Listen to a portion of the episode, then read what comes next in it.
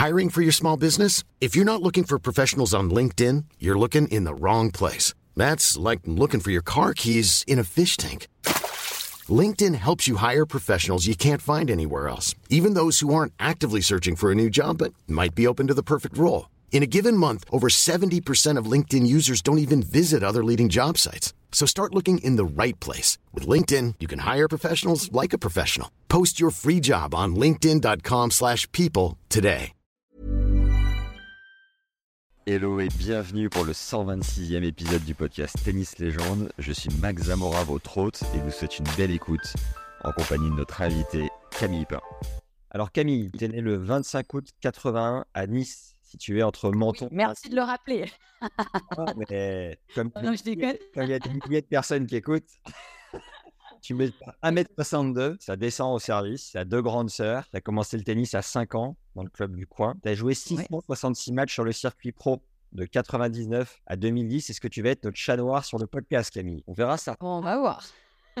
Tu savais que tu avais joué 666 matchs? Non, alors pas du tout. Je suis pas très stat. Je commence, je m'y mets depuis que je suis journaliste sportif, mais avant, euh, quand je jouais, pas du tout. je trouve que non, tu me l'apprends. La WTA inclut le nombre de matchs sur le circuit ITF. D'accord. Alors que sur l'ATP, ils comptent pas les. Les challengers, euh, prennent que les ATP. alors je vais continuer de t'apprendre des choses. Tu as été quatre années dans le top 100 entre 2004 et 2008. Bien. tu as fait un point au 61e rang mondial à ton meilleur en janvier 2007. Tu as fait partie du Team Lagardère te décris comme joueuse de fond de cours qui aime changer de rythme et préfère jouer sur dur. Ton meilleur souvenir en carrière a été de jouer la numéro 1 mondiale de l'époque, Maria Sharapova, à l'Open d'Australie en 2007. Partie de folie que tu perds malheureusement 9-7 au troisième après avoir servi pour le match à 7-6. Cette année-là, tu as aussi perdu 4 fois contre la top 10 Dinara Safina, dont 2 fois de très peu 7-6 et 7-5 au troisième. Sans compter le 8 contre Patty Schneider à Wim. Ça fait beaucoup, Camille, en 2007. Ça fait beaucoup, c'est ça. Tu as quand même gagné 8 titres en simple sur le circuit ITF, dont la moitié aux US. Fait... Sur dur. sur dur. Tu as fait 25 fois tableau final en Grand Chelem. Tu as joué 4 fois en double mixte à Roland avec ton ancien love de l'époque, Arnaud Clément. Exactement. Puis une fois avec Michael Yodra et Gilles Simon. Tu as une superstition qui était d'arrêter de porter une tenue si tu perdais 3 fois de suite avec. Ouais admirais Amélie Mauresmo parce qu'elle était numéro une mondiale et que tu disais que c'était une great person. Dans la foulée de ta retraite sportive, tu as fait un master en marketing sportif à l'ESSEC, s'il vous plaît. Tu as travaillé dans l'organisation de l'ancien Open Gas de France, l'ancien Open GDF Suez à Coubertin, disparu en 2014, et tu devenue co-directrice de l'Open de Cagnes-sur-Mer, Alpes-Maritimes, euh, tournoi de préparation à Roland. Tu as été consultant de télé pour Canal et Eurosport, entraîneur au pôle tennis féminin de l'INSEP pendant un an. Aujourd'hui, tu es donc maman de deux garçons, mariée à Andrés Martin, joueur de tennis argentin, qui a coaché entre autres Édouard Roger Vasselin et Stéphanie Foretz. Est-ce qu'on doit ajouter quelque chose à ta présentation? Que là, je suis scotché. Hein, c'est ouais, c'est assez complet quand même. C'est assez complet.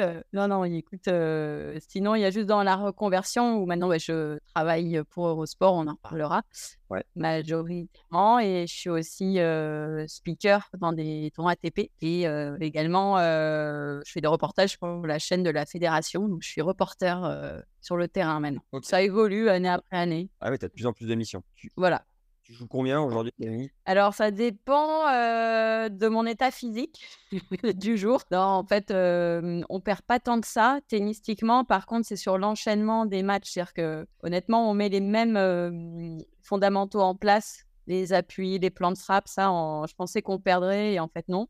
en revanche, je suis capable de le tenir un set. Donc, pour gagner un match, même à, un certain classement, il faut jouer pas cramper au bout d'un set. On dirait que pas entraîné, je dois jouer à peu près 2-6. Et puis si je me réentraîne, je devrais pouvoir rejouer moins 15. voilà, c'est assez vite. Je pense, plus ou moins.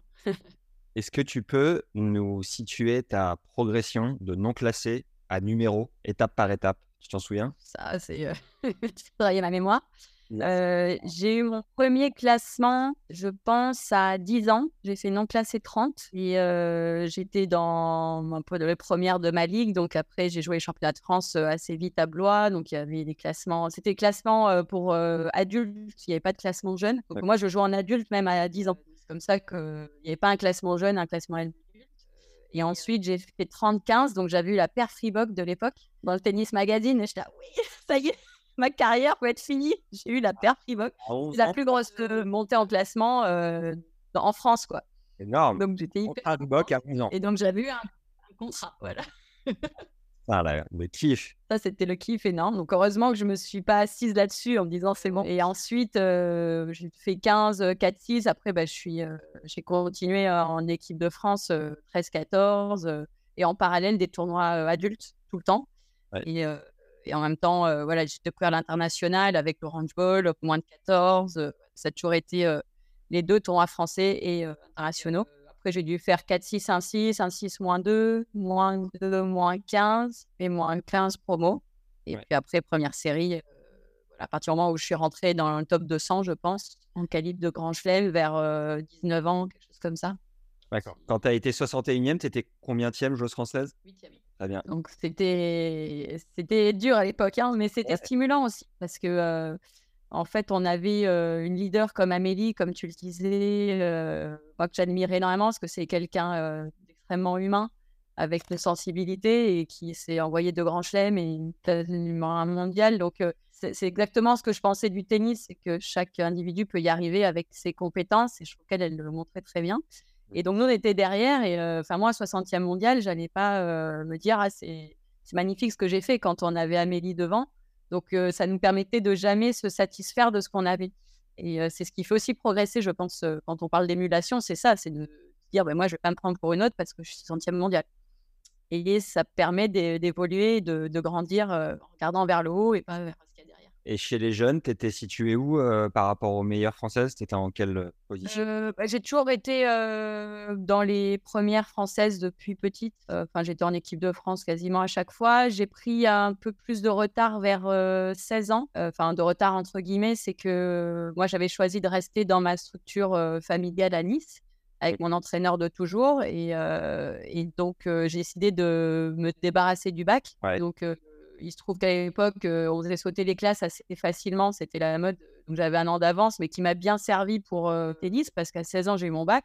J'ai envoyé ça et derrière, ben, j'ai pu jouer tout de suite le circuit euh, alors que les autres étaient en junior. Les copines qui avaient un rythme classique, elles étaient euh, à l'INSEP ou au CNE et, euh, et donc elles ont passé leur bac plus tard. Donc c'est vrai que ça m'a un petit peu décollé de l'équipe de France type, on va dire, à ce moment-là. Mais euh, j'ai eu des points plus vite que les autres parce que je suis restée en France pour euh, passer mon bac et puis euh, préparer mon bac. Et donc j'ai eu, j'ai été 400 assez vite et puis derrière, ben, j'ai été lancée sur le circuit. Pas si vite, Camille, pas si vite. Aïe, aïe, aïe. Je vais trop vite, dis-moi. Euh, déjà, tu as joué les grands chelems juniors? Non. D'accord. Fait J'ai joué euh, Roland, mais j'ai pas joué les, les in- enfin, ceux à l'étranger Ouais. euh, parce que c'était euh, à l'époque, il fallait, on jouait pas vraiment vers 15 ans, euh, 14-15 en junior, c'était trop fort à l'époque. euh, alors que maintenant, c'est vrai qu'à 17 ans, on joue plus les juniors quasiment. 17-18, euh, c'est les toutes meilleures en tout cas, alors que nous à l'époque, c'était une autre façon de faire. Et c'est vrai que ben là, on voit certaines joueuses à 17 ans, elles sont déjà championnes du monde ou pas loin. On voit Diane ou Clara, elles sont vraiment aussi tout de suite très fortes sur le circuit pro en gagnant des tournois. Donc, moi, j'ai choisi vraiment de jouer en 15-16 euh, et après de passer direct en, en senior. Ok. Une petite anecdote chez les jeunes à Roland quand tu as participé avec des filles qui sont devenues très fortes par la suite, mais quand vous étiez Bah jeunes. si, non, genre, j'ai une anecdote, moi, ça va te plaire. Euh, alors, c'est pas, euh, c'était pas à Roland, mais c'était à l'Orange Bowl. Et donc, euh, je suis avec l'équipe de France. C'est sur dur, euh, donc euh, évidemment, je, joue mieux. Euh, je suis en quart de finale de l'Orange Bowl et il y avait les Dementieva, Dani Lidou, tout ça. Et je joue euh, en quart de finale contre Dani Lidou. Et euh, je suis pas loin de gagner le premier set. Et c'était des tournois mixtes. Et là, il a, le joueur euh, pour qui j'avais un crush à ce moment-là, euh, apparemment, c'était euh, dans l'autre sens aussi et s'est mis au bord du terrain. Et là, j'ai perdu tous mes moyens et j'ai pris 7-6-6-0. Et donc, je me souviens du score parce que je n'ai plus fait un jeu. J'ai essayé d'attaquer, de l'impressionner, alors que c'était pas du tout mon jeu.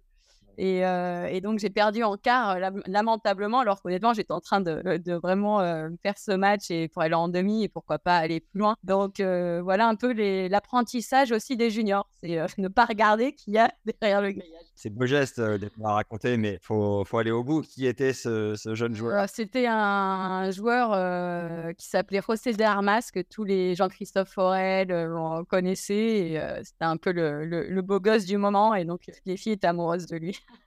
Est-ce que l'histoire Il n'a raconte... pas fait vraiment carrière, il doit être dans les 100. je sais pas. D'accord. Est-ce que l'histoire raconte si à la boom de l'Orange Bowl, il y a eu un bisou quelque Ah ouais. Euh, ouais, il y a dû avoir un bisou à un moment. Bah oui, sinon ça sert à rien. Ah, tu faisais donc partie des joueuses, d'accord, ok, très bien.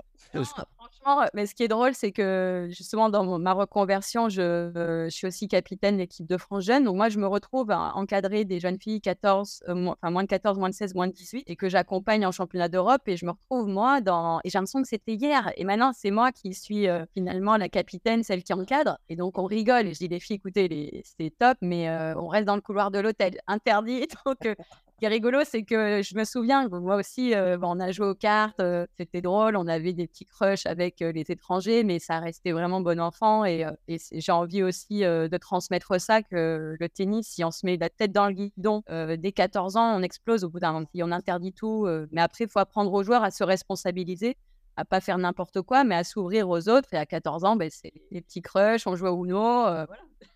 En tout cas, c'est intéressant. Est-ce que tu peux nous raconter ton tout premier point WTA Quel âge t'avais? Où c'était? Ce que tu as ressenti? Tout ça. Euh, non, alors ça, je me souviens pas. Mon tout premier point, euh, parce que j'étais vraiment jeune, je crois que je devais avoir 14 ans, euh, parce que la WTA avait mis à l'époque, moi je suis de la même année que Kornikova et euh, un an moins qu'Ingis, Ok. et en fait ils avaient décidé de limiter euh, les tournois pro, ouais, parce que pour pas que les parents poussent euh, des toutes jeunes joueuses à jouer 50 tournois à l'année. Ouais. Euh, je me souviens que j'avais 14 ans parce que j'avais pris mes premiers points et j'avais reçu la, la WTA le- justement une information comme quoi j'avais pas le droit de jouer plus de 4 tournois jusqu'à mes 15 ans, par exemple. Voilà, donc, je crois que c'était en France, il y avait pas mal de challengers en France à l'époque, et j'avais pris euh, mes premiers points, et j'ai eu un classement assez vite, euh, ah, comme je te disais, en jouant pas mal de tournois adultes. ça- Elle, elle- elle inspirait déjà à ce moment-là. Tout le monde voulait lui ressembler. Ouais. Quelle, quelle image elle dégageait Ouais. des, des jeunes joueuses? Ouais, je me souviens, on était ensemble au Petits As, donc euh, ça remonte. Elle était euh, déjà euh, poupée russe euh, avec euh, l'attitude qui allait avec. Et, euh, et j'avais essayé de papoter avec elle quand je papotais avec toi, parce qu'à l'époque, elle n'était pas forcément connue, euh, mais euh, elle n'avait pas été euh, très, très euh, conviviale dans, dans sa manière de me répondre. Je me dis, bah, elle- donc euh, je ne l'ai jamais trop euh, appréciée. Et puis après, elle a explosé. Par contre, j'ai vraiment euh, été euh, agréablement surprise de ce qu'elle avait pu faire aussi rapidement mais elle avait déjà une mentalité euh, très particulière, euh, très star system, mais qui l'a aidé à aller aussi haut, à mon avis. Puis après, il y avait quand même la- sa qualité tennistique qui était incroyable. Et c'est dommage qu'elle n'ait pas plus joué parce qu'elle n'était pas que jolie. Elle avait euh, vraiment une- un instinct et un jeu incroyable. Mais personnellement, c'était pas quelqu'un que j'appréciais. Et Ingis rappelait tout, c'est ça? Ingis, oh, Ingis, c'était euh, en- plus fort que Kornikova. Ouais. C'était euh, en termes de précocité. euh, c'était... Donc moi, elle avait un an de plus que moi, mais comme elle était extrêmement précoce, elle avait déjà voilà, trois ans de plus, euh, voire quatre. C'était un ovni quand même. Il n'y en a pas eu beaucoup, hein, à part là peut-être Coco Gauff. Ingis, on, est vraiment, on a vraiment été dans une, euh, tennis féminin, dans une ère aussi euh, assez particulière. Il y a l'ère des garçons en ce moment qui est dingue. Ouais. Et nous, à l'époque, il y avait euh, Ingis, les deux sœurs Williams euh, qui venaient de, ouais, de, de leur... euh, bah, de, du Bronx. Il y avait de, vraiment de tout euh, pour euh, intéresser un public euh, avec chacune leur spécificité, leurs histoires perso. Enfin, c'était assez palpitant. Quoi. Il y avait les Russes, il y avait Amélie. Enfin, Ouais. C'était sympa. J'ai fait un- on a fait un épisode avec Timéa Bazinski qui nous a rappelé Ouais. sa, sa médaille olympique avec Ingis en double et la manière dont elles se sont un peu rapprochées, comment elles, elles se sont briefées l'une l'autre euh, pendant les, les matchs. C'était son récit est incroyable. Elle le raconte tellement bien en plus. C'était euh, Elle dit qu'elle euh, qu'elle a vraiment euh, appris de Martina. Ouais, alors au départ. Martina ne voulait pas jouer avec Timéa, elle voulait jouer avec Vencic, c'est ça, Belida. Ouais. Et finalement, Vencic, euh, je sais plus, se blesse ou ne participe pas. Alors Martina appelle Timéa. Euh, Timéa sent qu'elle est clairement la cinquième roue du carrosse, mais elle accepte. Sauf que bah, finalement, elles s'entendent très bien sur le cours et en dehors du cours. Martina commence à douter en quart et finalement, c'est Timéa qui la porte à bout de bras. Et franchement, enfin, c'est Ouais, c'est drôle, hein ouais. C'est des belles anecdotes parce que, euh, bien sûr, Kingit, c'est un, c'est un mythe. Et d'un autre côté, ben, elle peut avoir aussi des, des faiblesses à certains moments. Et Ouais. c'est sympa à raconter. clairement. tout n'est pas ce qu'on croit, forcément. Comment tu as vécu, tu as traversé un peu de la jungle des, des ITF où les conditions sont forcément beaucoup moins bonnes que sur le circuit principal Comment ça s'est passé? C'est vrai que c'est un. Moi, j'ai été assez rapide, on va dire, par rapport à après je des, copines ou des copains. Je me dis, bon, j'ai trouvé ça long, mais en fait, j'ai passé vraiment, on va dire que deux années pleines 18-19. Parce qu'après, dès qu'on commence à être en grand chelem, euh, même si on continue à faire quelques challengers, des 50 000, des 75 000 dollars, ce qui a beaucoup de points, on se sent moins dans ce petit circuit. Et euh, écoute, le... les challengers, c'est c'est un moment où on... de, de, grande précarité à tout niveau. On se demande est-ce que on va se sortir. Moi, je me souviens d'être partie avec mon coach qui s'appelle Eric Brémond, que j'ai pris une fois que j'ai commencé le circuit, que j'ai avec qui je suis restée quasiment toute ma carrière. On est parti faire des 25 000 dollars en Australie. On était trois. Et c'était tellement cher l'hôtel qu'on avait, on allait dans des caravanes parcs avec plein de moustiques. Enfin, on avait loué une voiture, on faisait des bornes. On a monté l'Australie, c'était quand même bien sympa, mais dans des conditions difficiles parce que ça coûtait déjà tellement cher. Et, et j'avais pas mal joué, mais je crois que j'avais pris 0,25 points au premier, 0,40 au second. Voilà, J'étais revenu avec 1,25 et dépensé. T'imagines le, le, billet du coach, même partagé, mais les repas. et là, on rentre en se disant ok, alors est-ce que c'est vraiment ce que je veux faire? Parce que là, ça va pas pouvoir durer très longtemps. Euh, et euh, tout en ayant l'impression d'avoir euh, progressé, mais on voit que ça va prendre du temps. Et on se dit, est-ce que l'investissement vaut le coup La fatigue? Enfin, il faut vraiment croire en soi tout en évitant de, de, voir trop tout de suite, parce que sinon on est démoralisé. Donc euh, c'est vraiment une gestion mentale particulière, ce circuit Challenger. Et, euh, et, moi, ce qui a fait à un moment que j'ai passé vraiment le cap, c'est que je me suis blessée, chose qui m'est pas arrivée souvent dans ma carrière. Je me suis une fracture de fatigue au poignet. Et là, ça a été euh, vraiment quelque chose de nouveau pour moi parce que j'avais toujours l'habitude de jouer beaucoup de matchs. Et je me suis dit, ah ouais, je tant pis, je vais profiter de ce temps-là, euh, je vais courir tous les jours 10 km. Donc, euh, j'allais dans les vignes tous les matins pendant trois mois. J'ai fait 10 km donc, euh, en, en, accélérant le rythme, en me mettant des petits challenges. Après, je jouais de la main droite et je m'étais blessée au poignet gauche. Et donc, au bout de trois mois, bah, en fait, j'ai jamais été aussi forte physiquement et donc, quand j'ai repris, bah, j'ai repris sur des 10 000 dollars au Portugal. J'en ai gagné deux ou trois d'affilée. Je ne perdais pas un match, mais juste parce que j'avais le même tennis, mais j'étais infatigable. Et, c'est comme ça que je suis passée. Euh, parfois, on me dit, mais ça a été quoi le déclic? Je dis, mais c'est tout bête. Hein c'est juste que été au-delà de ce que je pouvais faire parce que, comme j'étais blessée, je pouvais me permettre de me pousser un peu plus loin. Je n'avais pas de tournoi qui allait arriver. Et finalement, c'est ce qui m'a permis de passer le cap. Et derrière, euh, j'ai tout de suite, je m'étais qualifiée à, sur un 500 000 dollars à Nice et j'avais fait à top 20. J'avais battu euh, Miroslava Vavrinek qui était 90 au dernier tour des qualifications, ça je me souviens. Madame Federer, voilà, donc c'était drôle. Et puis euh, et à partir de, donc j'ai fait deuxième tour de ce tournoi où il y avait les Williams, où c'était nouveau pour moi. Euh, il y avait, il y avait des sandwichs et des Kit dans les vestiaires avec la WTA qui nous les kinés. J'étais là, waouh! je passais 1000 dollars au Portugal et là c'était bip il y avait du public dans un palais des sports. et là je me suis dit ah ben ouais, là je ça y est, j'ai passé le cap. Euh, même si je vais rejouer des challengers, parce que ça me posait pas de soucis. Mais on voit euh, quelle va être euh, la vie qu'on a envie d'avoir. Ce qui est dur parfois dans les challengers, c'est qu'on sait pas, on, nage dans le vide et donc moi c'est vrai que ça a été heureusement assez rapide. C'est un respect éternel de la famille Federer pour avoir battu Mirka ou pas forcément? Oui, complètement. après, c'était drôle parce qu'on se côtoyait, euh, vu que moi, donc j'ai partagé la vie d'Arnaud Clément un temps et elle, elle était avec Roger. Mais Arnaud avait battu Roger. C'était pas Roger allait exploser, mais c'était pas encore la légende. C'était dans les années 2000, 2000 2001, quoi. Ah, j'étais là. donc, comme il y avait peu de couples, voilà, c'est ça. Comme on n'était pas beaucoup à être, euh, il y avait Kleisters avec Hewitt et euh, on a l'impression qu'on faisait un peu partie de, des groupes de joueurs en couple. Donc, non, puis on s'entendait bien. Moi, Roger, il est de mon année, donc connaissait des juniors pas mal. Voilà, donc c'est vrai que Mirka, on se connaissait bien. Et euh, donc, avec le temps, c'est vrai que maintenant, c'est euh, petit à petit, elle a changé de statut, hein, mais on oublie qu'elle a été top 100 quand même.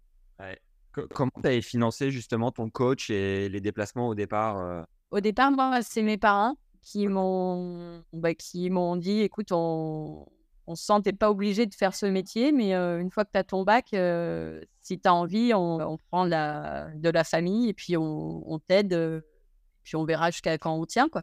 J'avais essayé d'avoir un peu des sponsors, mais c'est vraiment difficile. Encore à l'époque, il y avait plus de moyens de, enfin, plus de financement qu'avant, que pardon, que maintenant. je me souviens, mais les marques, j'avais quand même des primes, j'avais des petits fixes de mes partenaires raquettes textile. Aujourd'hui, c'est beaucoup plus dur. Alors que j'étais toute jeune et pas encore top 100, donc aujourd'hui, même des top 100, ils n'ont pas de. alors au début, j'avais au début j'avais Reebok, après j'ai eu Adidas et vers 18 ans Lacoste et je suis restée Lacoste toute ma carrière.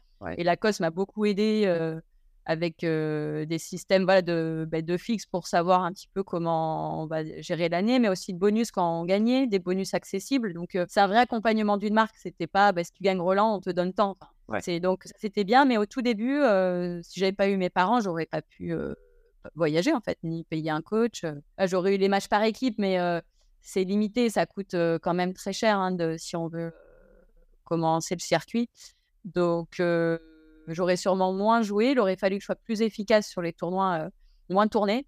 Voilà, ou, me blesser assez tôt pour tout de suite gagner 3-10 000 dollars. Et puis euh, après, c'est parti. Après, une fois qu'on joue les grands chelems, euh, on se... dans les 200, il n'y a pas de problème. On se finance sans, les parents. Est-ce que tu peux nous emmener à l'Open d'Australie contre Maria Sharapova et nous faire vivre ce match du premier tour Me dire d'où est sortie cette prouesse? Parce qu'elle était quand même numéro un mondial. Tu sors une grosse partie, même si tu perds. Enfin, Est-ce que tu peux nous faire vivre un peu le match? Euh, Écoute, je me souviens très bien de cette année-là parce que je venais de faire demi à Auckland. J'avais fait une grosse préparation hivernale. Donc, encore une fois, j'arrivais vraiment prête au niveau cardio. Et moi, avec mon jeu. La préparation Je l'avais faite à Aix, mais là où j'habitais, mais on est arrivé très tôt en Australie avec mon entraîneur et Séverine Beltram avec qui je m'entraînais. Et on avait fait une grosse semaine avant. Et, je fais demi-finale à Auckland. Je crois que j'avais pu battre Marion. Euh, et je perds, euh, j'abandonne sur Jankovic au bout de deux jeux parce que je m'étais blessée euh, légèrement et je voulais pas prendre de risques. Et, et donc, c'est à ce moment-là que j'ai été 61. Et là, je me suis dit, franchement, là, si je prends pas une top 5 au premier tour, là, ce grand chelem, il est pour moi. Je le sentais que pouvais faire quelque chose. Il est pour moi, ça voulait dire faire une deuxième semaine, faire un huitième. Enfin, voilà, c'était un objectif, euh, pas faire finale. Euh, après, peut-être un jour, ça aurait pu arriver dans, une, euh, une autre vie aussi si j'avais continué, mais c'est un objectif à peu près accessible, me dire, allez, là, je peux, essayer d'aller plus loin. Et là, je regarde le tirage, je dis, pas possible, peut-être rien. J'étais là, non, c'est une blague. Et, mais donc, j'arrive avec tennistiquement et en termes de confiance, un bon bagage. Euh, c'était pas la première fois, j'avais déjà joué à de nombreuses reprises en Australie ou sur le Vodafone, qui est le Melbourne Arena, et sur le Rod Lever. J'avais joué Ingy, j'avais joué Serena. donc, j'avais pas cette appréhension de, des 15 000 personnes qui m'attendaient. Ça, peut l'être. Au contraire, j'étais vraiment contente d'aller affronter ce Sharapova. J'avais un bon plan tactique en place qui était de, de, jouer au centre tout de suite et de pas donner trop d'angle parce que c'est ce qu'elle aimait, effectivement. Euh, en revanche, bah, dès le premier, les premiers points, j'ai vu que pourquoi elle était numéro un, elle avait un poids dans la balle et une vitesse. Qui... J'étais obligée d'être en, quasiment à genoux à terre pour pouvoir supporter la puissance. Elle fait quand même un 85. Moi, je suis à 1m62. En termes de levier, ses bras, ça, ça va, ça va assez vite. Donc, je me suis dit, voilà, ben, la prépa physique, elle va servir. Tu te mets hyper fléchi et puis tu trouves tes zones. Surtout que si tu veux le du combat, t'attends, attends un peu la faute, quoi. Et c'est surtout qu'il fallait tenir les premiers assauts pour l'amener dans ma filière, parce qu'elle elle joue en quelques frappes, et, euh, et, ensuite ouvrir les angles et monter au filet pour, euh, pour retrouver, parce qu'en puissance, j'allais pas pouvoir euh, bah, la surpasser. Donc il fallait que je sois très précise pour ensuite la faire courir. Par contre, elle courait moins bien que moi. C'était l'objectif. Et de supporter ses premières frappes. Et, et c'est comme ça, en fait, que j'arrive à rentrer dans le match et à gagner le second set. Il faisait très, très chaud ce jour-là. Et euh, la WTA avait mis en place la heat roll. Donc, euh, c'est un indice d'humidité et de chaleur. Et donc, euh, je perds le premier, je gagne le second. Et donc, les, les gens, quand je suis rentrée, étaient vraiment pour Sharapova. C'est une méga star au-delà de, du tennis. C'est une star vraiment internationale du cinéma, de tout. Et, et, petit à petit, quand je gagne le second, je commençais à voir le public qui commençait de 50-50, quoi, à m'encourager pas mal. Je suis, ah, bon, bah, ça, se prend.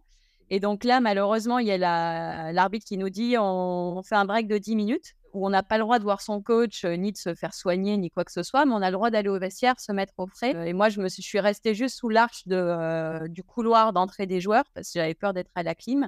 Donc, j'ai pas vu où elle était allée. Elle, elle est rentrée. Et donc, moi, j'attends là un peu à l'ombre et là, ça me casse les jambes. Mais je me suis dit, il n'y a rien de pire pour moi qui sur un diesel. Donc j'étais là, non, mais moi je voulais pas ce break. Mais à partir du moment où il y a une des deux joueuses qui le veut, on est obligé de le faire. Et donc je, elle revient après X temps avec sa glace, tout ça. Et là, mais j'avais les jambes mais complètement tétanisée de fatigue et avec la chaleur. Et je prends 5-0, mais en, 5 minutes. Je ne pouvais plus courir, plus fonctionner. là, je me suis. On est au deuxième, là? Au troisième. Ah, au troisième, pardon. D'accord. au troisième. Troisième set. Et là, je me dis, mais c'est dégueulasse parce que c'est aussi un sport d'endurance. Et moi, ça me convient pas, mais j'ai pas eu le choix. Et sauf qu'au bout d'un moment, ben, mon jeu revient, mes jambes reviennent. Et c'est là où je fais de 5-0, je reviens à 6-5 pour moi. Donc, je gagne 6 jeux d'affilée. Et là, les gens étaient hystériques. Il y avait une ambiance, puis il faisait tellement chaud qu'en fait, on, était au bout de soi-même toutes les deux. c'est dans des états seconds presque. On se pousse, mais on prend plaisir dans, dans cette souffrance-là. C'était vraiment, moi, j'ai ce souvenir-là.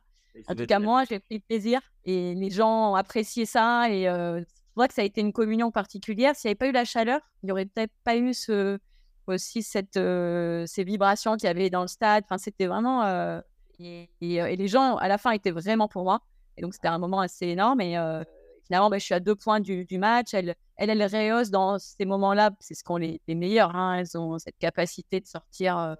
Je me souviens d'un où je mène 30-0, je suis à deux points. Et elle, elle me cherche slicer coup droit, ce qui avait marché. Et là, elle me fait un retour dans la lucarne. Mais c'est pas un hasard, c'est qu'elles se mettent dans un état mental dos au mur, ces filles-là, et elles arrivent à sortir le meilleur. ce que moi, j'ai pas réussi à faire à ce moment-là. Moi, j'ai gardé mon niveau. Elle, elle a rehaussé et, c'est pour ça que je l'ai pas gagné, tout simplement. Et, et, quand je suis sortie de ce match, alors tout le monde, on nous a dit, mais vous savez, il y avait que vous qui jouiez parce qu'à l'époque, ils n'arrêtaient pas les matchs. Ils étaient seulement, ils lançaient pas des nouveaux matchs, il faisait trop chaud, mais ils laissaient des, les parties se terminer. Et comme nous, on a joué très longtemps, euh, il s'est trouvé qu'on a, on était les seuls euh, sur tout l'Open d'Australie à être en, train de jouer. Donc on m'a dit, mais c'est un truc de fou, dans les vestiaires des gars, de l'ATP, tout le monde euh, est pour toi. Donc j'imaginais, moi, enfin, tout le circuit, les, les coachs, oh, bah, je dit, mais c'est un truc de fou, parce que moi, je ne me rendais pas compte. J'étais dans mon petit combat personnel sur le terrain. Et en fait, je me suis rendu compte de la portée de ce match qui a été un concours de circonstances où tout le monde l'a suivi. Comme Maria, c'est vrai que c'est quelqu'un d'assez hautain, elle n'est pas forcément extrêmement appréciée, même si elle s'est bonifiée, je trouve, euh, avec euh, le temps. Mais c'est pas quelqu'un qui partage. Donc, euh, bon, on aime ou on n'aime pas, mais c'était pas. Donc, c'est vrai que la plupart, ils étaient vraiment pour moi. c'est ce qu'on m'a dit après. Moi, je n'en savais rien. Et quand je suis sortie du terrain, donc tout le monde est venu et la WTA est venue en me disant, et Sony Ericsson, qui était le sponsor majeur du, du circuit WTA, a vu ton match et ils veulent te prendre pour une campagne de pub avec Ivanovic et Kirilenko. Énorme. Pardon, qui était top 10 quand même. Et moi, j'étais soit. J'ai vous êtes sûr? Il n'y a pas une erreur? Et euh, parce que je n'avais pas vraiment conscience de la portée de, de ce match euh, finalement. Et donc, je me suis retrouvée à, à, Miami à faire mon shooting pour WTA euh, avec des top 10. Quoi. Ah, tout d'un coup, ce match-là, alors que je l'ai perdu concrètement, je suis rentrée, on m'a dit bravo, tout ça. Je dis, oh, j'ai pris Price Money premier tour et j'ai pris zéro point concrètement. Mais en revanche, ça m'a vraiment. j'ai changé de statut par rapport à même à la vision qu'avaient les autres joueuses. à la WTA, enfin, ça, comme si j'étais passé top 30, quoi. C'était rigolo. Et pas mal de personnes d'ailleurs me disaient Bon, t'as été top 30, Camille. ah non, non. Si j'avais pris ce match, oui, par contre, il y avait beaucoup de points. Et, et derrière, j'avais un tableau qui aurait pu être. en tout cas, juste sur ce match, je crois que je serais passé 40 et quelques. Enfin, il y, y, avait vraiment un, un gap qui n'était pas énorme. Et donc, c'est pour ça que ce match est un des matchs phares de ma carrière, malgré une défaite qui peut paraître. Ça me prouve que la vie, bah, c'est pas carré, c'est des, événements et, et c'est un énorme souvenir pour moi. Été dur de s'en remettre ou bon, la semaine d'après, tu repars sur un autre tournoi et tu as bien enchaîné? Ouais, non, c'était c'était pas dur parce que je savais que j'avais un énorme niveau de jeu et au contraire, ça me, ça me montrait ce que j'ai toujours senti. Parce qu'on te dit, mais attends, mais pourquoi tu crois pas être top 10 Mais si quand tu joues des top 10, euh, tu tiens pas deux balles dans le cours et que, enfin, c'est aussi quand même stratégique, physique. Le tennis, c'est pas que dans la tête. C'est la tête, c'est une partie énorme, mais il faut quand même des capacités derrière pour tenir un niveau. Et, et, je sentais que je commençais à, pas être loin. parce qu'ayant battu des filles 15, 20 régulièrement, et je me disais, top 10, je commence à, à sentir que je, tiens. et ce match-là, il m'a juste conforté là-dedans. Et derrière, bah, Coubertin, qui était juste bah, 10 jours après, 15 jours après, bah, une, une devait être 30. Et après, j'ai balle de match sur Safina, qui était aussi 2 ou un truc comme ça. Et pareil, je, jouais bien, mais avec du recul, ces top 10, tennistiquement, je même quand j'ai joué Patty à Wimbledon, balle de match, et 8 mondiales. Donc, c'est-à-dire que tennistiquement, sur ces surfaces-là, j'avais complètement le niveau pour les battre. Pas forcément d'ailleurs pour avoir les points accumulés, mais pour en faire 4-5, aucun problème. Mais avec du recul, pense juste que c'est un, une espèce de complexe d'infériorité qui, était sous inconscient, où je me disais, moi, la petite Camille d'un mètre soixante qui sert pas un caillou, parce que c'est ce que j'ai toujours entendu. On me disait, oh, elle court pas mal, Camille, oh, elle se bat bien, mais bon, la balle, elle avance pas.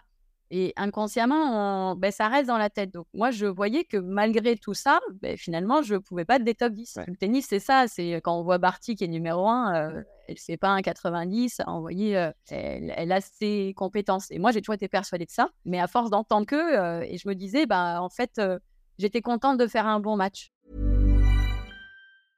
I'm Sandra, and I'm just the professional your small business was looking for. But you didn't hire me because you didn't use LinkedIn jobs. LinkedIn has professionals you can't find anywhere else, including those who aren't actively looking for a new job but might be open to the perfect role, like me. In a given month, over 70% of LinkedIn users don't visit other leading job sites. So if you're not looking on LinkedIn, you'll miss out on great candidates like Sandra. Start hiring professionals like a professional. Post your free job on linkedin.com/people today. Et c'est pour ça que je les ai pas gagnés parce que c'est pas possible d'être content de faire un bon match. Mais comme si moi, petite Camille, je ne pouvais que faire un bon match, mais gagner, ah non, non, non, ça c'est pas possible. Et je pense que, parce que d'un moment, on me disait, c'est pas possible, tu as eu quatre fois balle de match, mais sur ces balles de match, comme si la fille me le donne pas, moi, j'allais pas le chercher. Parce que comme si j'avais honte d'aller les prendre, parce que j'avais pas le droit de les prendre. et, mais ça, on, le, on s'en rend compte après coup quand on arrête et que j'aurais dû travailler. On dit, oui, il faut travailler mentalement. Moi, c'était pas le combat, c'était, je savais quoi faire quand j'avais peur, jouer mes schémas, tout ça.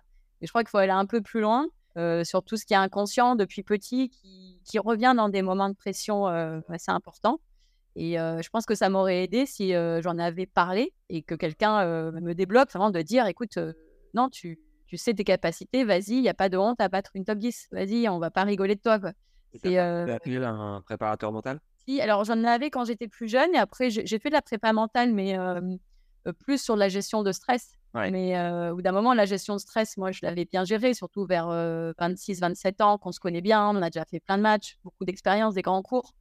Donc, je commençais à, mieux gérer, à être plus agressive, à mettre mes schémas en place. Donc, ça, c'était bon. Mais après, ce sont des mmh, ressentis que, mmh, sous-jacents, inconscients, que n'y mmh, a que le joueur qui peut en parler. De, certaines gènes qu'on peut avoir et qui empêchent d'aller vraiment très très haut. Alors on va me dire, ah mais c'était déjà super 60, mais au final, vu ce que j'ai ressenti sur le terrain, c'est pas suffisant. J'aurais jamais dû n'être que 60. Parce que tennistiquement, bah, j'ai bien vu sur le terrain concrètement que je pouvais le faire. Donc, après, quand je, suis passée un peu en coaching et j'essaye aussi de transmettre qu'il faut peut-être, pour aller très haut, travailler sur des choses qui peuvent déranger, mais qui font il y a le dernier petit palier pour, pour arriver dans les meilleurs du monde. Quoi. Bon, Camille, qui nous a parlé de Maria, d'Inara, de Patty, il faut que tu nous donnes une ou deux victoires marquantes pour faire la balance on a besoin. Exactement. Euh, des victoires marquantes, ben, j'avais cette. Euh, c'était contre Tatiana Panova, encore une russe, au tournoi de Nice où elle était 20 et j'étais 280. Euh, et donc je gagne 7-5 au troisième contre une top 20 et j'avais 19 ans. Donc c'était quand même ma plus, belle grosse victoire à cet âge-là. Et, et, ensuite,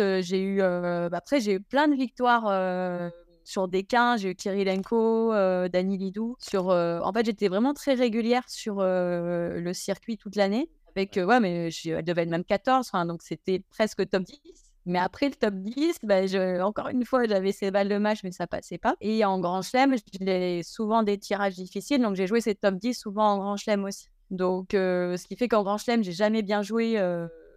et surtout que sur terre à Roland, j'avais gagné un match parce que je mettais une pression de dingue et puis mon jeu s'y prêtait pas. Donc, les deux ensemble faisaient que bah, c'était normal que je perde, quoi. J'étais pas bonne. Et donc après, moi, j'ai eu ces, grosses victoires-là sur des, tournois vraiment importants circuit. Il y avait Dubaï, il y avait Tokyo. j'ai fait plusieurs demi à Tokyo. Donc, ben, Marion, qui était, je sais plus comment elle était à Auckland. Donc, moi, ma force, c'était de finalement avoir un niveau de jeu constant. Et voilà, jusqu'à top 10, je gagnais vraiment régulièrement. Et après, il y avait ce, ce cap que j'ai pas passé sur ces Comment tu gérais le fait de toutes les semaines, ou presque, perdre quelque part à un moment donné, de gérer le fait de, à un moment donné, quoi qu'il arrive, tu es face à la défaite? D'une semaine à l'autre. Comment t'encaissais euh, ce sentiment-là? Ça, écoute, ça pas, c'était pas un, problème pour moi. Alors, c'est toujours dur de, de perdre parce que moi, je suis depuis petite, je suis compétitrice à tout, aux cartes, au ski. Je commençais avec la compète de ski toute petite, donc j'aime gagner. Enfin, je pense que ça, c'est un peu la, base de tous les, les, joueurs de haut niveau. Donc, on joue pas que pour le beau geste. Il y a quand même cet aspect compète qui est très fort, c'est ce que je pense. Après, il se trouve que dans ma nature, moi, j'aime bien quand il y a des problèmes. Enfin, je ne sais pas si tu l'entends, mais c'est un challenge de plus. Et finalement, le fait d'avoir quelque chose à gérer d'un peu dur, j'avais l'impression que j'étais meilleure que les autres cette configuration-là. Et je me disais, mais si les filles, elles mettent 10 jours à s'en remettre, que moi, je mets 2 heures, ben, je, gagne du temps. Donc, en fait, j'arrivais assez vite à me remobiliser après un tournoi et j'allais m'entraîner. Et finalement, j'étais compétente dans l'adversité et dans la difficulté. Et je me disais que c'était un atout comme un autre. J'avais pas de service, mais par contre, j'étais assez positive de nature. Donc, je me dis, ben voilà, ça, ça apprend pas dans les livres, mais c'est tout aussi important. Et c'est vrai que ça m'a beaucoup aidé parce que j'aimais pas être dans le trou. En fait, c'est bon, enfin, à un moment, le match est fait, allez, on repart. Ce qui me rassure, c'est que tu as pris ta revanche sur Danny Lidou de l'Orange Bowl Junior. Ça, c'est bien. Exactement. Il n'y avait pas de garçon au coin qui attendait, donc j'ai pu gagner, c'est tout. J'ai vu pendant ta carrière, donc tu as fait 11 ans sur le circuit, tu as gagné 980 663 dollars. On n'est pas loin du million. Pas loin du million, quoi. Waouh! Avec des saisons qui coûtent entre 40 et 100 000 dollars, ça dépend, le coach, la structure, les hôtels, tout ça, mmh les impôts. Bon, tu nous as parlé du contrat avec Sony Ericsson, mais en 11 ans de carrière, est-ce que tu as réussi à mettre de côté avec un prize money de ce montant-là? Oui, alors j'ai mis de côté, c'est pas mirobolant non plus. pourtant, ouais, j'ai fait quand même 4-5 années dans le top 100 avec des tableaux de Grand Chelem, j'ai pas été blessée à chaque fois. Oui, il y avait quand même quasiment deux ou trois fois moins de price money que là. Il y avait, ça a beaucoup évolué, c'est entre 2010 et 2020. Mais j'ai réussi à mettre de l'autre côté, mais j'ai pas flambé. C'est-à-dire qu'à chaque fois que je gagnais bien, je mettais de côté pour des, jours difficile où j'allais peut-être me blesser, mal jouer. Donc, il y avait toujours ce côté, je garde un bon matelas, donc je vais pas m'acheter une voiture à 50 000 euros. Donc, j'ai pu, voilà, j'ai pu mettre de côté et investir un peu en immobilier, mais ça reste quand même quelque chose d'assez assez correct. Enfin, c'était pas non plus des price money incroyables. Parce que aussi, j'ai eu mon coach, parce que j'étais pas dans des structures fédérales, mais c'était mon choix aussi d'avoir un coach privé. Et la fédération m'a accompagné tout le temps en me donnant des wildcards, tout ça. Mais après, moi, j'avais envie de choisir mon entraîneur et, ben, je le paye. Voilà, c'est on paye ce, ce choix-là. Donc, ce qui fait que j'ai eu beaucoup plus de frais que d'autres joueurs ou qui, eux, avaient l'entraînement justement à la fédération avec où ils payaient des petits pourcentages. Mais c'est vrai, quand on est en privé, ben, on paye plus. Donc après, c'était mon choix et j'ai sûrement moins gagné tout on a gagné le même price money parce que j'ai plus dépensé. Euh, après, j'avais euh, partagé mon coach donc avec euh, des joueuses et notamment Séverine Beltram, donc ça a permis de aussi trouver un, de réguler les dépenses et, et, ça c'était vraiment bien et de pas se retrouver en tête à tête tout le temps avec un entraîneur aussi, d'être à trois, c'était pas mal. Donc voilà, en termes de budget, ça a permis de, dans mes meilleures années notamment, de bien mettre de côté et d'avoir pu, quand j'ai arrêté, prendre le temps de choisir vraiment le métier qui allait me plaire. Parce que pas facile de se dire, ben, le, reste de ma vie, je me suis éclatée pendant 15 ans à faire un métier difficile, mais qui m'a plu énormément. pas facile de retrouver quelque chose. Donc, je me disais que le fait d'avoir mis de côté, ben, ça m'a servi à prendre mon temps, à faire ben, ce master dont tu as parlé en, justement au début, et puis à pas me jeter sur le premier job qu'on m'a proposé pour avoir un salaire. Je pense que ça a conditionné aussi mon bonheur d'aujourd'hui au niveau professionnel. C'est que j'ai mis 10 ans vraiment à comprendre qui me plaisait le plus. Alors, je suis exigeante, hein, moi j'ai envie de m'éclater. Et ça a pris du temps. Et si j'avais pas eu de côté, bah, j'aurais pas pu le faire. Donc, euh, merci le tennis. le contrat avec Ericsson, clairement, a fait une différence dans ta carrière? Ça t'a permis de souffler un peu? Non, non, non. Tu sais, j'ai pas, j'ai pas eu euh, forcément euh, de, de, contrat où ils m'ont financièrement plus aidé que les autres. Hein, c'est juste que j'ai, ils m'ont utilisé en image et puis on a eu quelques petits trucs, mais c'était rien de d'incroyable. Non, non, non. Après, c'était plus que en termes d'image, ben, j'avais aussi changé de câble, donc j'ai eu des meilleurs contrats aussi avec mes équipementiers. donc, c'est plus ça. Non, après, c'est une carrière, il faut vraiment vous garder la tête froide parce qu'il y a vraiment des moments où on gagne beaucoup, où on se dit quand ça se passe bien, et après, ça peut aller très vite dans l'autre sens. Donc, ça, c'est aussi une gestion quand on commence une carrière, de ne pas s'enflammer à tout de suite. Puis, on est avec des gens qui gagnent beaucoup d'argent, donc on va au restaurant, ben, on, allez, on regarde pas les prix, on fait des. Sauf qu'à un moment donné, non, à part d'être vraiment dans le top 20, il faut rester à son nez et, même pour après, même pour après, avoir de la marque pour la reconversion. Et alors, qu'est-ce qui te, qu'est-ce qui t'anime particulièrement aujourd'hui? Tu dis que tu as mis 10 ans à trouver. Ça a été quoi les étapes clés, clés euh, qui font en fait, moi, j'ai toujours senti que les médias, c'était mon, vraiment mon secteur quand j'étais joueuse. C'est-à-dire que j'avais de super rapports avec journalistes de Canal, euh, Eurosport. Enfin, ils, m'ont vite fait commenter. Enfin, je, m'entendais vraiment bien avec eux. J'aimais bien les confs de presse. C'était un moment, même quand je perdais, ça, j'ai jamais été euh, en défaite d'aller en conférence de presse. Donc, euh, je me suis dit, bah, c'est quand même un secteur euh, qui me plaît.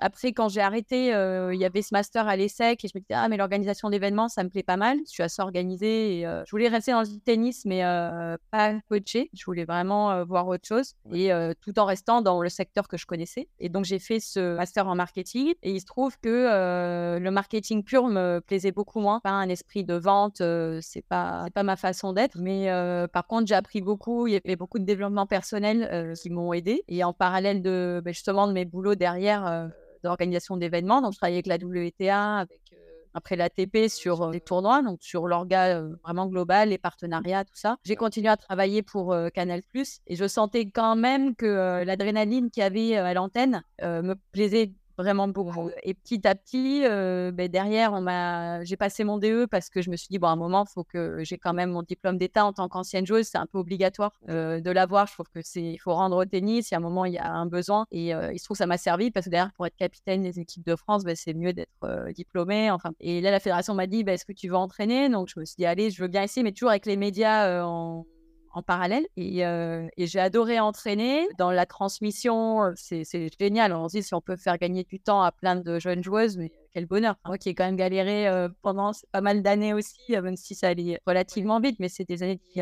sauf qu'au final, c'est vrai que le fait de partir beaucoup, repartir sur des challengers, même sur des grands chelems et de j'avais plus envie. Et puis, je crois, envie d'être dans les médias parce que c'est ce qui me plaisait au final. Et donc, j'ai arrêté. Et, pour, et maintenant, bah, pour résumer, je fais que des médias. J'ai beaucoup de boulot avec Eurosport. Et année après année, ben, maintenant, ils m'ont fait présenter des émissions. ouais, je sortais du rôle de consultant parce que je sens que c'est mon domaine. Et maintenant, enfin, je me considère complètement journaliste, que je fais des, reportages toute seule. Ils me mettent face cam, faire des interviews de hors terrain. voilà. Et en même temps, j'ai Jean-François Cojol, qui est directeur de l'Open 13, qui a demandé à ce que je travaille pour lui sur Nice et ton à Lyon, qui est avant Roland, en speaker. Ça, c'était il y a 7, 8, 7 ans. Je lui dit, écoute, j'ai jamais fait, mais je connais que ce que fait Marc Maury. Et il m'a dit, écoute, vas-y. donc, pareil, je me suis dit, bah, allez, ça me fera du bien pour mon métier journaliste. Lance-toi. Et donc, j'ai pris mes fiches,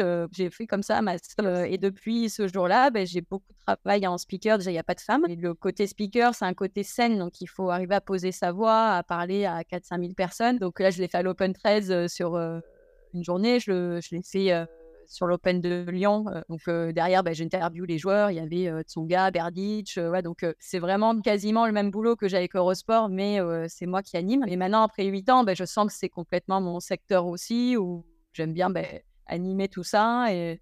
Alors qu'il y a, par contre, il y a 8-9 ans, je me serais jamais vu sur un cours au milieu en train d'animer le public et, et d'accueillir les joueurs. Et voilà. Donc c'est drôle et j'ai beaucoup de boulot maintenant parce que Marc, il est vraiment pris souvent et qu'il y a beaucoup de tournois qui n'ont pas de speaker. Là, j'avoue que ouais, j'ai pas mal de boulot. Euh, enfin, j'avais du boulot quand il y avait des, des tournois. Voilà, donc. Euh... Et des fiches et des présentations de joueurs à la Marc Maureen Alors non, parce que là, justement, à Marseille, il m'a dit, euh, Marc, il me dit, bah, je te... il devait partir et donc, comme euh, il sait que je le fais, il m'a dit, je te laisse mes fiches. Mais en fait, je lui dis, bah, donne, parce que c'est un mythe quand même d'avoir ta fiche sous les yeux que tu me donnes de ta main. La Marc, c'est un, un, mythe dans ce secteur c'est lui qui a vraiment lancé speaker en France avec l'Open de Lyon à l'époque, à Gerland, tout ça. Et, en fait, non, je le, je le fais vraiment différemment. Et finalement, ben, j'ai non, je garde mon rythme, je le fais avec mon feeling, ce que j'ai envie de dire. voilà, donc je ne fais pas comme Marc, pas complètement. Ouais, c'est trop bien, tu as, ta patte à toi et tu arrives. J'ai ma patte à moi et, c'est vraiment chouette, vraiment de en fait, de, faire partie du spectacle et notamment sur les tournois indoor. J'ai fait aussi sur le nouveau tournoi de Lyon et à Marseille aussi, il y avait des jeux de lumière et en fait, ben, ça fait encore plus qu'en extérieur. On a l'impression d'être sur scène et je me rends compte que moi, c'est ce qui m'a toujours plu. J'aurais pu euh, être danseuse ou quoi. Je pense j'aime bien la scène. Ouais, et, le fait d'animer, il y avait des, un spectacle et puis c'est moi qui dansais derrière la fin. Enfin, ça donne euh, vraiment une espèce d'adrénaline de dingue. Me dis, bah ouais, en fait, c'est ça que j'aime. Alors, c'est flippant, moins en moins, mais c'est, mais c'est quand même ce que je veux parce que si je voulais pas avoir peur, euh, je ferais autre chose. Donc, finalement, j'ai J'aime bien. T'as le cœur qui bat à 12 000 quand tu prends le micro et tu te dis qu'il faut y aller? Mmh, Alors ça, au début, oui. J'avais le micro qui, pas qui tremblait, mais limite. Et, euh, et là, maintenant, non. Là, maintenant, euh, c'est que du bonheur. C'est bien quand on arrive à... Au contraire, j'ai juste... Euh, juste envie de rentrer sur le terrain, de faire mon boulot, d'accueillir les gens. Enfin, ah non, c'est, mais c'est vrai que par contre, j'ai, je l'ai fait vraiment beaucoup, beaucoup, beaucoup de fois. Il a fallu pas mal de tournois et d'années pour ressentir ce bien-être total et plus avoir peur. Donc aujourd'hui, on te demande un discours de mariage, t'es facile, quoi. tu déroules. Ah non, mais moi, justement, le tournoi de, de Lyon, WTA, le nouveau, bah, qui a été gagné par Kenin avec Caro Garcia, et, et le, tournoi m'a dit, bah, écoute, il y a un défilé de notre partenaire Ed au village, et il y avait, je sais pas, 300 personnes, et j'ai dû animer le défilé, enfin, avec les spots et tout, donc moi, je, voilà, si, si tu as besoin, et je m'éclate franchement. Alors qu'il y a des gens, ils me disent, mais il faudrait me payer mais, pour faire ce que tu fais, c'est pas possible. Et moi, à l'inverse, bah, d'aller faire des négociations avec des partenaires, par exemple, j'ai appris en marketing, c'est c'est une tannée pour moi. Je suis pas faite pour ça, je suis pas à l'aise. donc, je crois qu'il faut. Il y a le côté financier, combien je vais gagner dans ce métier, mais il y a aussi qui on est et qu'est-ce qui fait plaisir. Enfin, on va travailler toute une vie, enfin, une fin de vie, on va dire. Il faut. moi, je pars du principe qu'il faut quand même s'éclater, quoi. Et donc là, je suis contente parce que je m'éclate avec ça. La fédération, là, je fais des je fais une série qui s'appelle Tennis Social Club et je vais dans des clubs avec l'équipe de prod et, et on se, on se marre. Enfin, c'est en mode reportage région et on rencontre des gens, on fait plein de scènes. Enfin, j'accompagne les, les, gens que j'interviewe en faisant plusieurs scènes, plan serré, plan large. Et finalement, c'est moi qui les drive alors que il y a quelques temps, c'était nouveau pour moi. Mais d'expérience en expérience, je trouve mon truc et, et ça m'éclate. Et il y en a qui, ça, vraiment, ça poserait des problèmes. Et voilà, on est tous différents. Pour terminer, Camille, j'ai quelques questions de fin qui sont communes à toutes les interviews. Quel est l'échec qui t'a le plus appris? Ah, C'est dur, ça, y en a eu, il y en a eu tellement. Le plus gros. Le plus gros, je pense, c'est ma défaite contre Patty Schneider à Wimbledon parce qu'en fait, j'ai ces balles de match, je jouais très bien. Après, il s'est mis à pleuvoir et là, je me souviens, mais d'avoir attendu, attendu qu'elle me donne le match. Je crois que ce moment-là a fait que derrière dans ma carrière, j'ai quand même switché et dans les moments importants, je, suis allée plus à l'attaque parce que j'en avais marre. J'en ai marre de retrouver ces scénarios et les meilleurs, elles vont pas te le donner. Et donc, je venais 5-1, il avait plus mais si j'avais été un peu audacieuse, euh, ça serait si ça, au revoir euh, au vestiaire. Bah, je pense que c'est des moments où on dit ras-le-bol de reproduire toujours les mêmes erreurs. Le plus bel accomplissement de ta carrière C'est général ou c'est un match? Général. C'est d'arriver dans un player lounge euh, où il y a Rafa, Roger, Serena, et en fait de trouver ça complètement normal, ça soit tes collègues de boulot. Ouais, énorme. Ça va c'était voilà, un accomplissement. Non, mais c'est vrai, enfin, de, de, se dire bah oui, bah, c'est mes collègues. Enfin, je joue après Rafa à telle heure. Euh, ok, bon, euh, sur le terrain, il est arrivé. Bon, on se connaissait un petit peu. Bah, bon entraînement, Camille. Allez, ciao. Euh, et qu'en fait, ça soit normal. Voilà. Et là, je me dis, bah, je crois que j'ai accompli quelque chose de sympa dans, dans ma vie tennistique. Justement, est-ce que tu as une anecdote vécue avec Rafa, Rod ou Joko en dehors du cours qui est plutôt sympa à raconter? Écoute, non, ça m'en vient pas comme ça. Je te dis euh, qui a toujours été un très sympa et il y avait pas mal de partage et notamment comme ça sur des fins d'entraînement. après, on en a des, on en tellement des anecdotes parce qu'on vit ensemble. C'est c'est ça qui est assez fort quand tu arrives à être dans le top 100 ou 60, c'est que chaque semaine, tu es dans, dans, un player lounge où tout le monde, surtout avant, il n'y avait pas les téléphones comme il y a maintenant, donc il y avait plus de partage et ça jouait aux cartes, comme quand on était jeune. Franchement, non, j'en ai pas une comme ça qui me vient, mais je sais que Roger, plein de fois, il nous faisait marrer. Il y a des trucs que je peux pas raconter parce que c'est entre joueurs, mais où il déconne vraiment sur des trucs. On, nous, on se faisait des classements, des plus beaux mecs, des moins beaux mecs, les mecs c'est pareil. Après, avec Marco Giquel, c'est bon alors, dans vos vestiaires, ça dit quoi? Voilà, on rigolait bien. Et Rod, il est là-dedans. Je sais qu'il suivait les matchs du TCP, Roger, parce qu'il y avait un de ses potes, Yves Allégro, qui était dans l'équipe. Donc voilà, il y a, y a, ce côté, moi, chez Roger, que j'adore. en fait, c'est un grand enfant, c'est un gars génial. C'est un gars qui aime déconner. Alors, il est toujours impeccable, mais en fait, c'est un bout en train. Et, moi, j'aime bien ce gars-là. Sur 10, tu lui mets combien, Roger?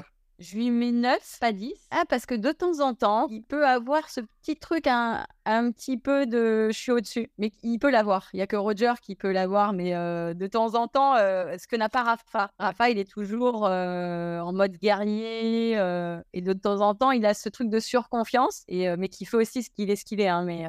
Roger, c'est moi, moi je préfère le Roger déconne, quoi, le Roger que j'ai connu et qu'il est toujours. C'est ça qui est génial, c'est mmh. qu'il n'a pas changé. Il n'a pas changé. Et du coup, quand vous étiez avec Arnaud, vous faisiez en sorte de faire la une prog euh, commune pour être sur le maximum de tournois en même temps, comme vous faisiez? Oui, on essayait euh, quand même de faire des progs communes. Et euh, je sais que souvent, bah, la, tournée la plus longue, c'est la tournée aux États-Unis l'été où souvent bah, il y a six semaines de tournoi et on se débrouillait pour qu'après on se retrouve à Cincinnati et souvent un peu au milieu, puis on se retrouve après à l'US. Non, c'est beaucoup plus facile d'être avec un joueur hein, parce que quand vous avez un, compagnon qui est juste, bah, doit poser des vacances pour venir vous voir, c'est compliqué.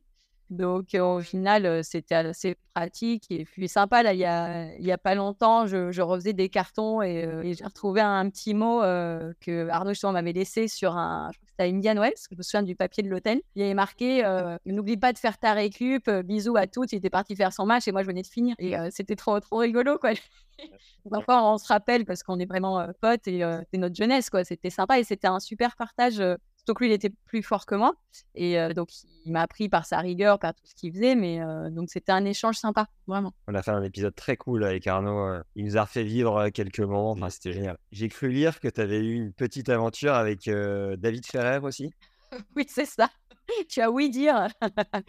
ouais, ouais, non, tu vois, ça fait ouais, juste deux aventures en 11 ans. ça va. Alors, ce qui m'a fait halluciner, c'est que un épisode avec Julien Jean-Pierre qui me disait que Ferrer fumait deux paquets de clopes par jour. T'as pas essayé de arrêter Non, non, non, il fumait beaucoup, il était très anxieux et il fumait beaucoup. Par contre, euh, comme il courait beaucoup, en fait, je pense que ça éliminait euh, tout, mais euh, non, non, il était assez anxieux, et, mais ça a été un super partage aussi. C'était un joueur qui était très fort mais très humble. Euh, moi, je suis assez touchée par ça, en fait, par la, simplicité finalement des, joueurs au plus haut niveau, que ce soit Roger ou d'autres. Et David, quand on s'est rencontrés, alors ça a été plus qu'un flirt dans le sens où on était vraiment très proches, on est restés amis. Et et ça a été une histoire quand même dure. On en a bien bavé tous les deux. Donc, ça a un peu euh, aussi euh, c'est chuté quelques performances euh, après coup. Mais, ah mais c'est vrai que ça m'a permis aussi de découvrir le, les, joueurs espagnols. C'est ça que j'étais très proche de Rafa. J'avais su que Rafa était avec sa PlayStation en tournoi et tout. C'était drôle. donc, et c'est vrai qu'après, Rafa, on est resté amis. Et, c'est vraiment, ce sont des gens très simples, beaucoup dans le travail, dans le respect des autres. et j'ai passé vraiment une super période avec David. Et, et bah, je crois qu'il était 4 mondial. Et quand je l'entendais, on a l'impression qu'il n'avait rien fait de sa vie. Enfin, vraiment, c'était surprenant. Enfin, c'est dit, mais non, mais je suis le pire euh, top 4. Euh, et ce qu'il disait, il me le disait aussi, hein, c'était pas pour la presse. Hein. Ah ouais. Je dis, mais c'est énorme ce que tu fais là. Donc, euh, limite, fallait que je, que je lui donne confiance, alors que moi, j'étais 60 et puis il était 4. Mais c'est un super bonhomme, super humain il aurait aimé juste rester dans son petit village de Ravia, pas forcément avoir énormément d'argent. En fait, il, il, aimait juste le tennis et était bon à ça. Mais tout ce qui était la vie autour de ça, le star system, il aimait pas du tout. Ah, c'est fou, il, dégageait euh, plus de la confiance que l'inverse. C'est marrant, je n'imaginais pas du tout. Euh, non, non, non, non, pas du tout. Pas du tout, parce qu'il n'aimait pas se mettre en avant. Voilà, mais euh, après, par contre, sur le terrain, c'était euh, dégager tellement de choses euh, par rapport à ses capacités physiques, ses capacités mentales. Enfin, c'était pour ça que le 4 mondial, c'est énorme et il l'a pas volé. Mais après, lui, personnellement, non, d'être une star, ça l'intéressait pas. Enfin, voilà, il n'était pas du tout à l'aise là-dedans. Quelle est ta définition de la richesse, Camille La richesse, je dirais, c'est d'être heureux. C'est un peu basique, mais après, honnêtement, 15 ans de carrière et là, 10 ans de reconversion, moi, je te dirais que ça, parce que ça paraît bateau, mais c'est pas si évident à mettre en place, parce qu'on a beaucoup derrière de tentations, de, choix, de personnes qui essaient de vous guider, ou en amour, ou en par rapport au boulot. Dire, mais ça c'est bien, mais en fait, si ça te correspond pas, ça peut valoir de l'or, euh, être malheureux toute ta vie. Donc, moi, c'est ce que je veux enseigner à mes enfants déjà suivez et si, si, ça vous plaît, vous risquez d'être très bon dans ce que vous allez faire. Et même si au début, il y a un petit peu moins d'argent voilà, que sur d'autres secteurs, et pareil pour les couples, en amour. Enfin, c'est voilà, je pense qu'on a un temps écourté sur Terre qu'il ne faut pas se planter. Quoi. Le temps est compté. Quelle est l'expérience la plus incroyable? C'est que ma parole. Ah, Pardon? Merci, merci. Quelle est, quelle est l'expérience la plus incroyable de ta vie? Alors, je dirais, c'est euh, j'ai fait une euh, plongée bouteille dans les cénotes, qui sont des grottes d'eau douce au fin fond du Mexique? Énorme. J'avais 16 ans, je suis d'une famille de sportifs, notamment de plongeurs euh, bouteilles. Donc, j'ai pas eu le choix et mon père nous a embarqués et ça reste le plus beau souvenir de ma vie. Euh, c'est une plongée spéléo euh, dans des grottes avec stalactites, stalagmites, un fil et voilà. Et on avait l'impression de voler parce que l'eau était tellement pure qu'on sentait pas qu'on était dans l'eau. Ça, je pense que c'est l'expérience la plus belle de ma vie. C'était dans quelle ville du Mexique? C'était dans Yucatan, un peu dans la jungle, pas loin de Chichen Itza. Dans... donc en parallèle du tennis, je faisais des trucs comme ça et je remercie mes parents parce que ça aide aussi à se dépasser et je pense que ça m'a aidé d'avoir pas mal d'expériences autres dans d'autres sports. je commençais par le ski, pareil, avec pas mal de compètes et d'émotions fortes. Donc ça aide. Et, en tout cas, voilà, meilleure sensation de ma vie, c'est ça. Et il y a le saut en parachute qui est pas loin. J'ai sauté deux fois. en termes d'adrénaline, ça reste quand même dans mon. Voilà. Et après la naissance des enfants, c'est encore autre chose. Hein, mais voilà, en expérience personnelle, seule, je dirais, voilà, cette plongée dans les grottes. Est-ce que tu bouquines un peu? Et si oui, est-ce qu'il y a un livre qui a marqué ta vie? Je bouquine et mon, le livre que j'aime le plus, moi je suis très roman historique et c'est La Reine Margot que je relis sans cesse. voilà. Pourtant c'est violent, hein, c'est pas roman de rose, hein, mais j'aime cette période et je le relis tout le temps et j'adore le film derrière. J'adore Daniel Auteuil, donc c'est le package. Quoi. Très bien. Je mettrai le lien en description pour ceux que ça intéresse. Voilà. Est-ce que tu as un film référence? Bon, lu sur ta... J'ai lu sur ta fiche Wikipédia Gladiateur, donc s'il te plaît. Fais... C'est euh, Usual Suspect, qui reste un grand basique pour moi, de, un chef-d'œuvre euh, cinématographique. Et sinon, je dirais Ace Ventura, Pet Detective, parce qu'à chaque fois que je revois ma sœur qui a 30 ans plus que moi, on se fait des références à ce film. Je me dis, mais attends, maintenant on a 40 piges quasiment. moi j'ai 38. Et on se fait toujours nos références à Ace Ventura, Pet Detective, euh, qui a nourri notre enfance. Donc euh, je suis obligée de le citer. Le concert le plus ouf auquel tu as assisté Pearl Jam au Dôme à Marseille. Extraordinaire. Eddie Vedder avec un verre de vin rouge sur scène et que des, gros hardos. Moi j'étais au milieu, des, des, barbus à faire des, semi-pogo. Et ils avaient coupé le dôme pour qu'il soit plus chaleureux et c'était le plus grand concert de ma vie, enfin le plus fort. Et d'ailleurs, je dois aller les voir en concert. Euh, ils repassent en Europe là. À Vienne, en Autriche, euh, normalement en juillet. Et bon, là, ça va être décalé, mais c'est pas annulé. Donc, euh, pour essayer de revivre le meilleur concert de ma vie. Et sinon, bah, j'ai un de mes amis, Cyril Mokayesh, qui chante. Et voilà, quand il y, a ce que déjà, c'est, il chante, c'est à l'époque rock. Il, il, a sorti un nouvel album plus oriental. Mais je dirais que ces concerts sont franchement ouf. Et, puis, il y a ce lien aussi. Donc, un des plus grands moments aussi de le voir sur scène. Quels seraient les mots de la Camille aujourd'hui, coach, maman, heureuse, à la Camille qui ne se laissait pas le droit de battre des top 10 Qu'est-ce que tu lui dirais? De ne pas se mettre de limites, au secours, les limites, quoi, se, se pousser aux fesses quand on sent qu'il y a quelque chose qui retient, quand on sent qu'il y a un potentiel, mais qu'il y, y, a un élastique qui retient. Et quand on sent qu'il n'y a pas de potentiel, il ne faut pas forcer, mais on, perçoit tous à un moment donné des compétences. Et euh, je dirais à cette Camille-là, mais en fait, si tu sens que concrètement tu peux y aller, euh, allez, coupe, euh, coupe l'élastique et arrête de mettre des limites. c'est vraiment une prise de conscience. Hein, et donc, moi, c'est ce que je dirais maintenant, et c'est ce que je fais dans, maintenant dans mon métier. Quand on m'a dit, tiens, vas-y, les speakers, ben, j'ai coupé l'élastique, quoi, ce que j'avais pas fait en tant que joueuse. Donc, quelques années plus tard, on apprend et et puis on progresse. Est-ce qu'il y a une citation que tu aimes bien? En fait, il y a très longtemps, euh, j'avais fait quelque chose euh, un peu similaire pour la WTA. Euh, et il disait justement, est-ce qu'il y a une citation ou même créer ta... Créer ta propre citation Créer ma propre citation. Je disais qu'en fait, j'avais fait ce genre de choses avec la WTA, mais c'était en anglais.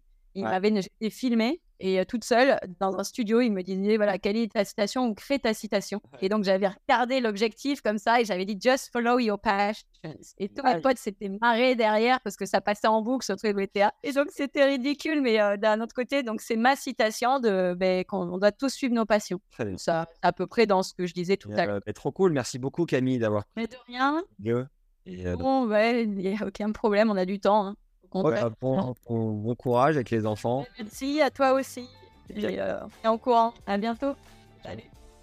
Merci d'avoir écouté cet épisode avec Camille. Dites-nous en commentaire ce que vous en avez pensé et s'il vous rappelle des souvenirs en particulier. Pour continuer à vous régaler chaque semaine avec des pépites du circuit, on a besoin de votre soutien. Pour nous aider, tu peux rejoindre la communauté Tennis Légende où pour 5 euros par mois, soit environ le prix d'une boîte de balles, on te donne accès à des interviews exclusives que l'on ne publie pas ailleurs, des débriefs de matchs, de joueurs pros, des compléments d'interviews, des échanges avec des coachs, tout ça est privé et uniquement accessible en rejoignant la communauté Tennis Légende et en soutenant au passage le podcast. Nous, ça nous permet de continuer à t'offrir du contenu de qualité chaque semaine et toi, ça te permet de progresser avec des conseils d'experts. Alors fonce, le lien est dans la description de l'épisode et par avance, un immense merci. Pensez aux bouches à oreille aussi des légendes, envoyez l'épisode à des potes qui seront ravis de découvrir notre contenu. Et comme c'est le dernier épisode avant Noël, qui dit fin d'année dit bilan, mais aussi nouvelle année et nouveaux projets, je vous ferai un épisode débrief dédié. Mais en attendant, c'était fou de couvrir les 4 grands chelems cette année, les petits as, les ATP Finals à Turin ou encore l'Orange Bowl, tout fraîchement à Miami. Et il y a une expérience extra tennis que j'ai aussi adoré, c'était de présenter la soirée Artengo au micro, sur scène devant 350 personnes. C'était une adrénaline de fou,